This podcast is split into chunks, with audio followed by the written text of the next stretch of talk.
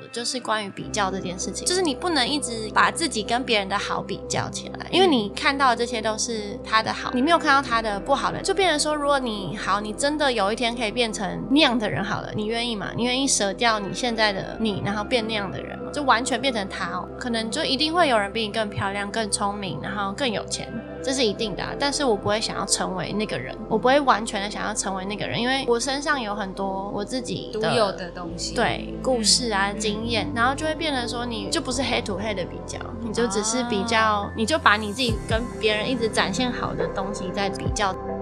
就像是杨紫琼，他就说你要看到自己的极限，然后那个极限有点像是这个自我设限，是让你可以建立你跟他人的界限，所以你不会一直强迫自己做很超出你可以负荷的东西。是，或许你会发现，你此刻焦虑，用往后十年来看，它其实没有那么重要。好，欢迎收听浅培留声机，我是维尼，我是秘鲁。嗯，减肥其实就象征希望在就是社会的烘烤中，就是我们可以成为一个温暖的陪伴，就是陪伴每个人可以更了解自己，一起成长，且保有我们每颗果实最原本独一无二的风味。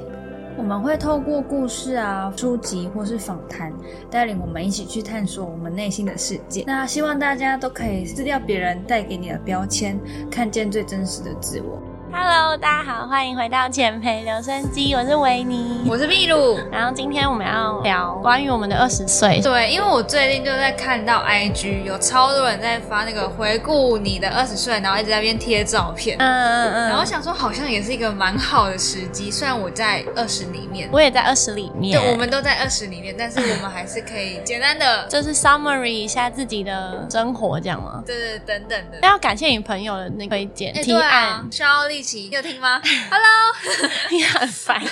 一起跟我提到这个 idea 的时候，他他就跟我提议说：“哎，我觉得你们可以聊聊哪些点。像是这个，就是他说：‘哎，你们二十有没有自己的想象？’我有认真的回想，但我不记得我对二十岁有什么特别的想象。哎，跟我很像，我也觉得。”而且我甚至有一个谬论嘛？我那时候还想说，我我觉得我好像没有会活过二十岁，什么意思？你有什么隐疾吗？还是什么？对，因为我觉得可能是因为过去就是太在那个体制里面，然后都是在求学时期嘛，因为十几都是在求学时期，然后那时候只会想说，哦，对我国小毕业之后我要去哪个国中，国中之后我又想要去哪个高中，然后高中之后我又想要去哪个大学，然后就没。那不代表你不可能活到二十岁，而是说你对体制外的生活没有什么想象。是啊。只是会觉得哦，没有想过，然后也会觉得，嗯，好像二十就是一个离 end，然后好像没有个目标，然后觉得好像二十的来临可能可能会是一个压力或是一个终点之类。那你可能要修饰一下。我还想说你有什么绝症？你有什么绝症？我相信一定会有人有跟我类似一样的感受，只是我们没没办法用文字的方式把它叙述出来，或是叙述的不是很贴切。你说不会活超过二十岁的感受，好，感觉不太吉利。所以你一点点想象都没有。比如说，你想要成为什么样的人，或是想要去什么样的工作？没有哎，我好像没有用一个年纪区隔，觉得说我当然会对未来有规划，但那不是用年纪的集聚来区分。哎，这样你思想很前卫，什么意思？我越来越，我觉得我们有 generation 越来越不懂你在说什么。你可以 elaborate 一下，是因为比如儒家的思。想，嗯他可能就会觉得你二十要干嘛？三十而立，哦，社会的期待，对对对。哦，你讲到这个，我就之前有被问一个问题，就说，哎，那你会不会年纪焦虑这件事情？对对对对对。然后我觉得我不会的点，是因为我觉得，那你焦虑的点是什么？如果好，第一个点，假如是你怕在感情里面，可能女生年纪可能会是一个男生喜不喜欢你的一个因素的话，你对我来说，如果我喜欢的人。人不会是那种以年纪来考虑爱不爱你的这种人，所以就只是刚好而已。就我们刚好不在彼此的雷达当中，所以对我来说，这不会是一个焦虑。那还有什么焦虑？还有说社会要你有成就这件事情吗？我觉得是这个，因为比如说你过年嘛，然后回到家里，然后大家就会说：“哎，梅啊，你你现在几岁了？啊，现在二十了，二十了，差不多啊。那现在在干嘛？然后你的工作怎么样？收入怎么样啊？就好像他们会有个既定的标准，然后再勾。我选说哦好，那你现在过得不错，我就现在过得不错，我是现在过得蛮烂的，然后用这样的方式去评价你。嗯，我觉得我还好，是因为第一个可能之前的努力跟职涯都是有蛮好的回馈，然后另外一方面是我觉得有一个自信心吧，就是觉得说我就是在我想要的路上，嗯，所以他如果用他的标准来看我的话，我好像也不会被影响。哦，懂。我自己会有点局限的是，比如说我就会看说，不是很多这种杂志，他就会分享某某名人，然后在二十几岁他就已经什么呃收入多少，然后达成怎么样的一个成就，但是同等的我二十几岁来说，似乎就没有达到那个标准，就是应该就是你就是归咎在比较上面嘛，对不对？就是会跟其他人比较，对对对。但我觉得我之前有听过一个理论，我也觉得蛮好的，就是关于比较这件事情，就是你不能一直把自己跟别人的好比较起来，因为你看到的这些都是他的好，你没有看到他的不好的，就变成说，如果你好，你真的有一天可以变成那样的人，好了，你愿意吗？你愿意舍掉你现在的你，然后变那样的人吗？就完全变成他哦？我觉得很难现在回答，可能要再经过一点时间的沉淀，可能就一定会有人比你更漂亮、更聪明，然后更有钱。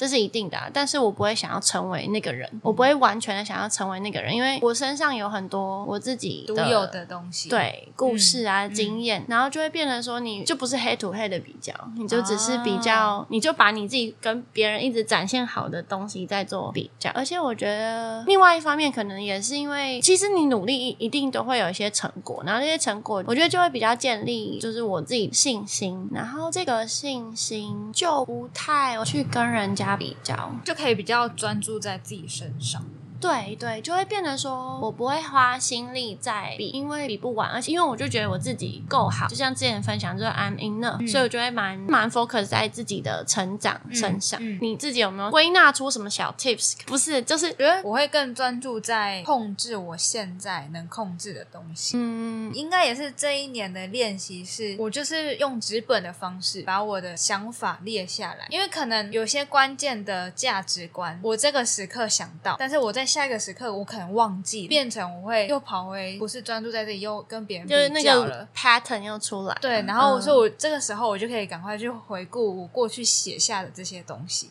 嗯，然后把我自己提醒一下，对，然后把我自己拉回来，这样。所以你写下的东西是什么？我会写下我真正想要让自己做到的事情有哪些。比如说，我想要是这个有温度、有影响力的人，成为这个目标当下，我可以做到哪些事情？就专注在这些事情上面。这是我一个小练习。OK，我觉得都是要练习，尤其是 social media 就会很多比较。对啊，对啊。然后资讯又很发达，然后就是很多讯息就会一直攻击你这样。因为我觉得就是会练习成为你自己想成为的那个。但我我蛮好奇，就是我们刚刚一开始是讲对二十的想象，嗯，我们现在有点像是回顾，就是你有没有在这个二十的区间有没有遇到什么很重大的事件，带给你一个大的转变，或是一个启发都可以。我觉得转变有两，都是入职场之后的哦。然后第一个就是刚当业务的时候，从学生变业务的时候，嗯嗯，其实那。个转折蛮大，是因为你从一个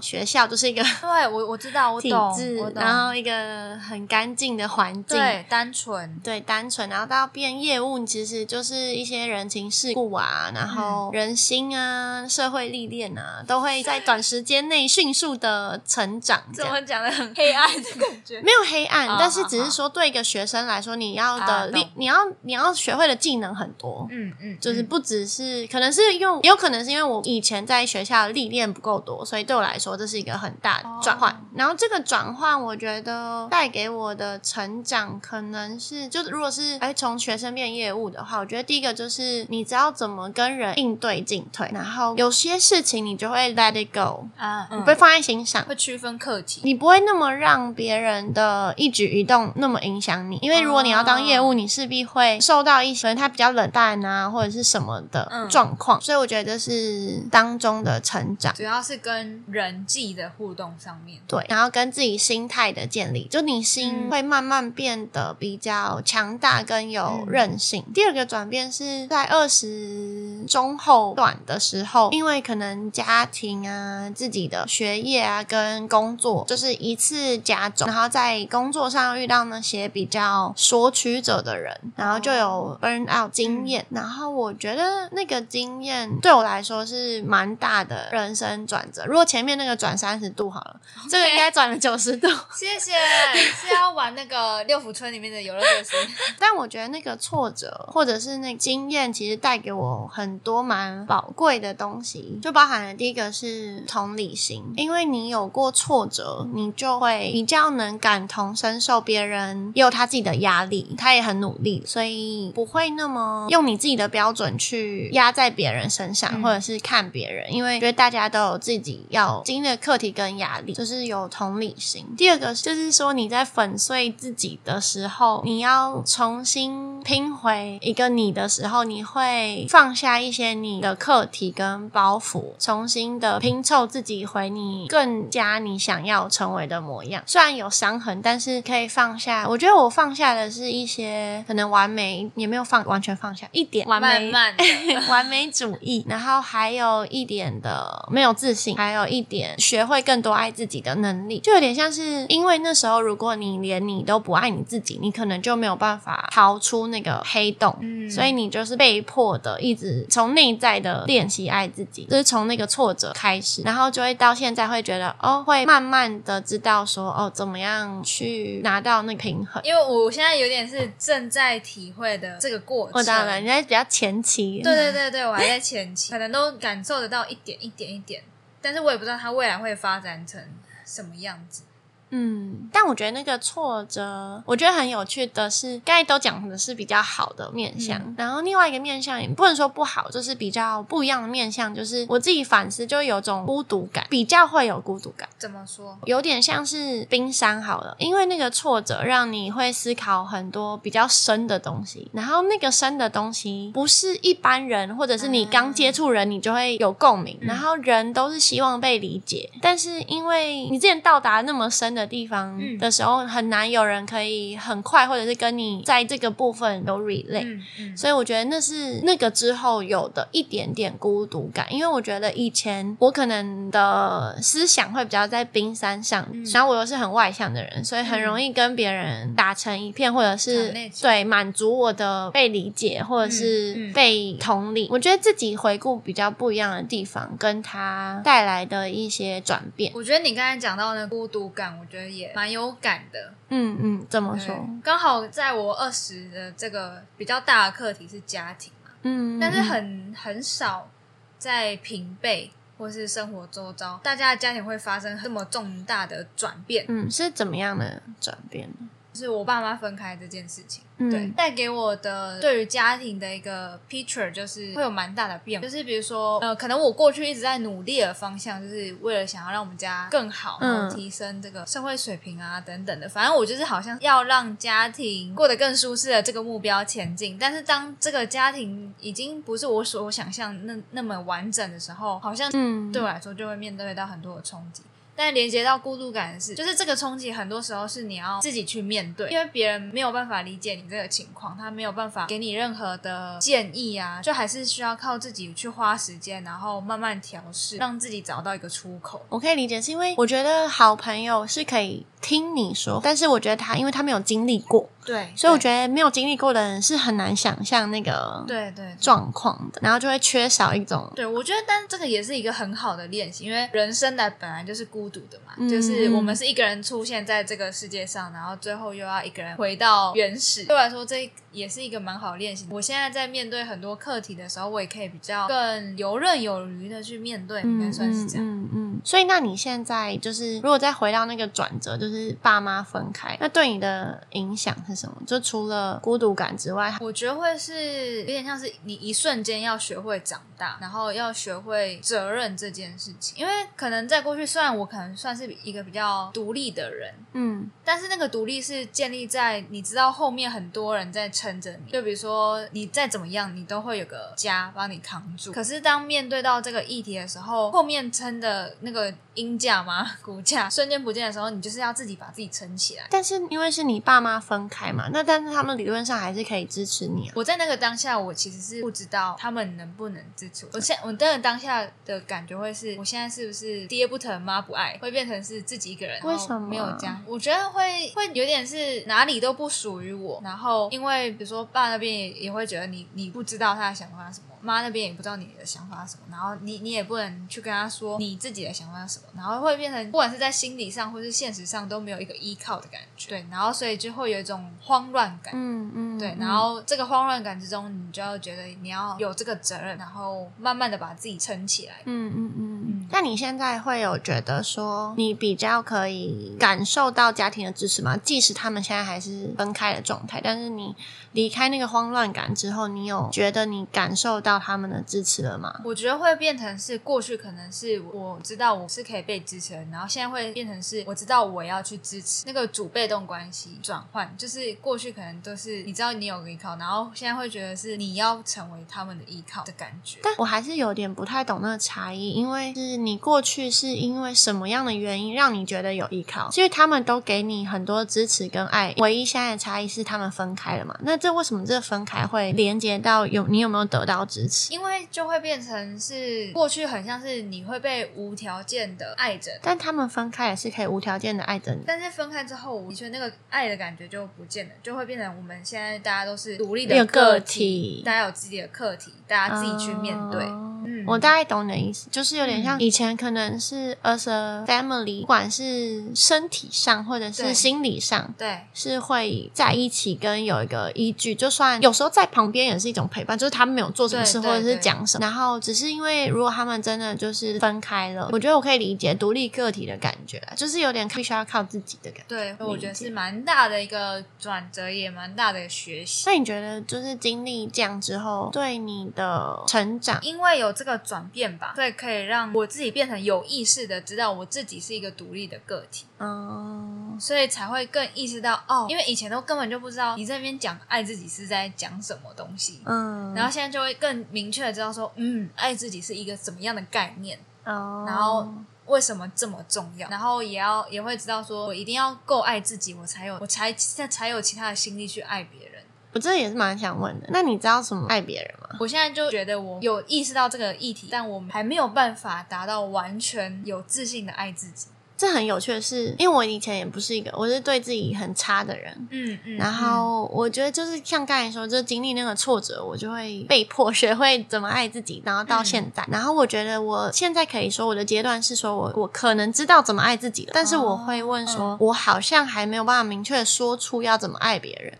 或者是我觉得可能是你爱的方式跟这个你在的文化下爱的方式也不一样，也有一个关系哦。假如在亚洲文化下，大家都是比较团体主义，对，所以会变成说，我自己感觉会变成说，可能你们要一起做很多事情，或者是一起怎么样怎么样怎么样，会花很多时间在一起相处才叫爱。我不知道具体，我自己有一种这种感觉，嗯嗯嗯。但我觉得对我来说，我我爱的方式。可能是不用花很多时间相处，就是我们可以有自己的时间空间，我们彼此还是独立的个体。但是如果你需要我的时候，或者是需要帮忙的时候，可以成为他的支持。对我来说，这就是我比较习惯的爱，也是爱的一种形式。对啊，对，因为你用这种爱法，跟如果这文化下用另外一种爱法，别人就会觉得你没有爱他。对，就是大家的那个期望值不一样，期望值期望值是不一样。那你之后也可以去美国看看他的文化是怎么。我不知道你自己有这种感觉吗？还是这是我的偏见？你你你说的很好，你把它具体化出来，就蛮有趣的。因为我觉得可能西方文化又不一样，因为我朋友跟我分享关于他跟他伴侣的一些小故事的时候，我就觉得西方文化他们会觉得说，你不能拿你。对我的付出来情绪勒索，因为那是你的选择，你不能期待我为你的选择负责。若妈妈说，都是因为为了养你，我放弃了什么好的职位或者是高薪。在亚洲文化可能会觉得说，对，但其实你理性来想，它就是这是你的选择，哎，你怎么可以把你的选择然后强压在一个其他人身上？因为你明明就可以为自己选择啊，我也可以请保姆，然后我去工作，所以我就觉得说，嗯，蛮有趣。好，只是想说，刚刚我们回。顾完，然后又讲了一下我们自己的转折，只是不知道说，如果你就一句话或是一个概念，想要对二十岁的自己说的话，会是什么？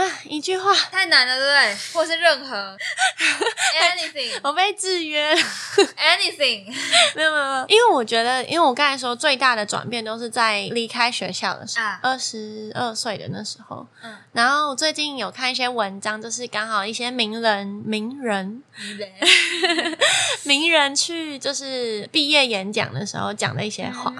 然后我觉得小时候听，就是你真的，我刚毕业的时候，你跟我说这些话，我其实我懂，但我没有办法 relate。但我现在再回去看，就会发现说，哦，有几个点我真的是蛮可以 relate。就像是杨紫琼，她就说你要看到自己的极限，然后那个极限有点像是这个自我设限，是让你可以建立你跟他人的界限，所以你不会一直强迫自己做很超出你可以负荷的东西，因为你知道什么时候要 say no，什么时候要怎么样，因为你知道你自己的界限嘛。嗯嗯，然后别人对你的期待呢，是另外一个标准，是说你可能未来如果可以的话，你想要突破的地方。然后我就觉得设立 boundary 是很难，但是我觉得蛮有感的。哦，这个蛮有趣的，我我目前还没有想过是这件事情，就像 Sophia 讲的，就是你可能要真的超过自己的极限过了。哦才会懂。然后就是才会很深的理解说，哦，我的有限性，然后自己跟别人之间我要怎么取舍，需要一些经历。然后还有贾博士有说，就是不要活在别人的声音里面。对我来说是一个蛮好的写照，是因为我觉得我以以前我一直都是活在比较乖乖的小孩，然后就是觉得，嗯、我为什么会选医学相关？是第一个当然对生物有兴趣，第二个是它很 safe，因为它有证照，它有什么，就是一个比较世俗觉得很稳的一个东西。然后这个职业好像地位又不错，对我来说，我以以前比较多在学校都是大家觉得或者社会觉得我要往哪里，或者是往哪个方向会比较好，但我比较少听到我自己的声音。然后我觉得是到出社会之后才开始反思，说什么适合自己，呢想要活的样子是什么，跟你的兴趣、你的热忱在哪里。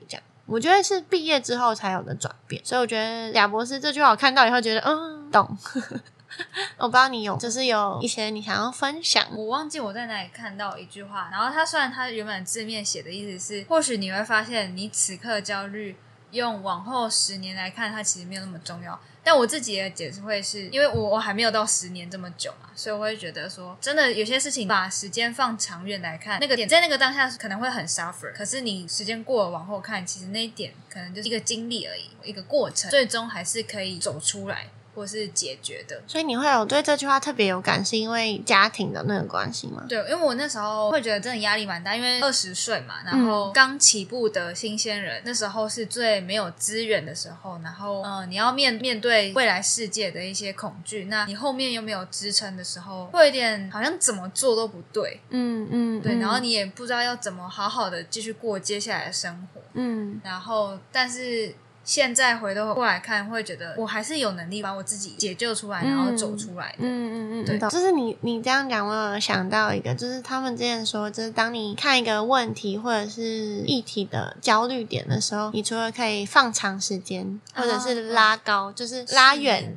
对，就像是你在，你可能想象你登上月球或在外太空看到整颗地球，然后你只是那一点，甚至连一点都看不到，对你就会觉得好像你没有那么重要就。是那件事情那么巨大。对，我会。那你下一个课题会是什么？就是你可能现在 suffer 的，或者想要解决的课题，我觉得我我会希望我更专注在自己，爱自己的部分嘛，或者是希望是真的是突破那个社会的期待，或是比较。比较。嗯，觉得我想要处理的课题可能是急性子吗？就是我很讲求效效率跟目标导向，嗯所以当这件事情没有办法有成果的时候，我就很容易，我就很容易没有办法继续。我自己觉得这也是嗯为什么我会很投入在工作吗？有一方面是因为工作是一个正回馈很高的一件事情当下，看到效果，对，它可以立马见效。但是像是家庭啊、家庭关系啊、感情这件事情，不是你投入就会有成果的。哦所以对我来说，我会就很容易变工作狂。嗯嗯，对，因为嗯我就是太急，然后太期待有成果，然后有时候有点极端嘛，就是一定要看到结果这样。我觉得第一个不好的地方是，就是你可能会忽略掉那些重要但是很难被量化的东西。啊然后第二个不好的地方是你可能会造成跟你合作的人的压力，因为你就很急，然后很想要生产力，那别人不一定有跟你一样的期待值嘛，那你就无形中会造成别人的压力。让子弹飞飞一下。那是什么东西？就是有些事情你真的要让它维持久一点，发酵一下，对，发酵一下才会看得到成效。啊，对不起，我可以想说什么意思？真的啦，有这句话，哎，哦，虽然它也是一个一部电影或是一首歌，但是它也是一个句子。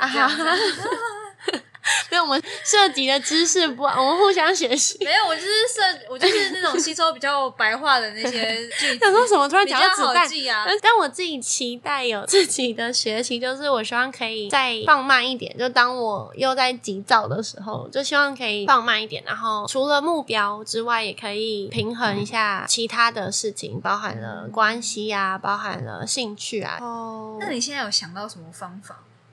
你说平衡自己的，我觉得练习有，我想，因为我现在是处于比较 chill 的阶段，所以我觉得我现在练习就是我会有生产力的，但是我会播出一些时间休息，培养兴趣呢。就像就是 medium，我不是有写那个正正向心理学的五个篮子，就是会依照那五个篮子去分配时间。对，包含了正向的情绪啊，人际关系啊，意义感，就要做有意义感的事情，然后跟成就感的事情，还有一个是就是全心投入一件事情，就是进可以进入心流的情。那你觉得你的期望是什么？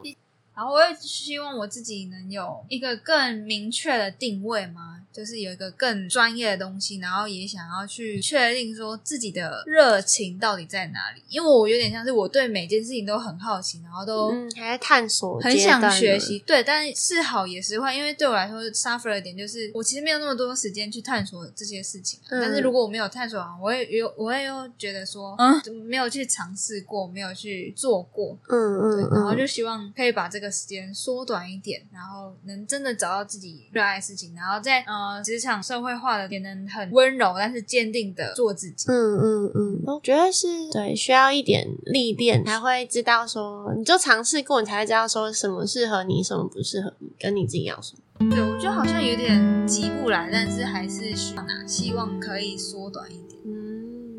所以我们的二十岁的回顾跟未来期许就简单的聊到这边，其实也没有要特别分享给大家，就只是针对这个比较夯的议题，然后也刚好可以做一个小反思，就我们彼此的人生，毕竟做一个小记录，不然我们可能之后就会忘记。对，因为我们可能都金鱼脑，